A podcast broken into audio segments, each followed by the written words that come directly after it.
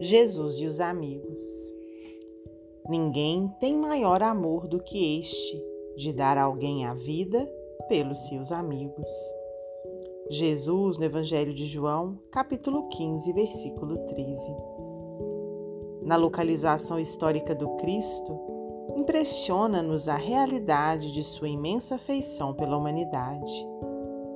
Pelos homens, fez tudo o que era possível em renúncia e dedicação. Seus atos foram celebrados em assembleias de confraternização e de amor. A primeira manifestação de seu apostolado verificou-se na festa jubilosa de um lar. Fez companhia aos publicanos, sentiu sede da perfeita compreensão de seus discípulos. Era amigo fiel dos necessitados que se socorriam de suas virtudes imortais.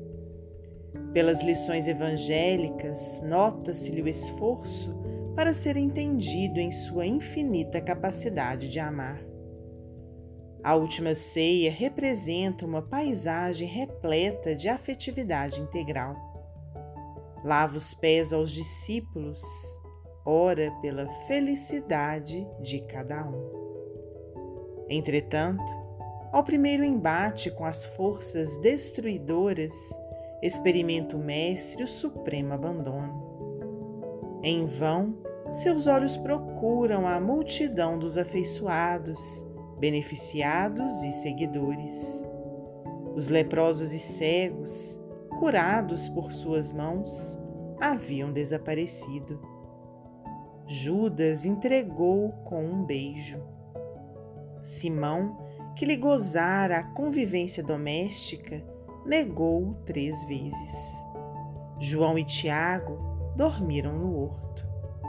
Os demais preferiram estacionar em acordos apressados com as acusações injustas. Mesmo depois da ressurreição, Tomé exigiu-lhe sinais. Quando estiveres na porta estreita, dilatando as conquistas da vida eterna, irás também só. Não aguardes teus amigos, não te compreenderiam. No entanto, não deixes de amá-los. São crianças e toda criança teme e exige muito. Emmanuel, psicografia de Francisco Cândido Xavier.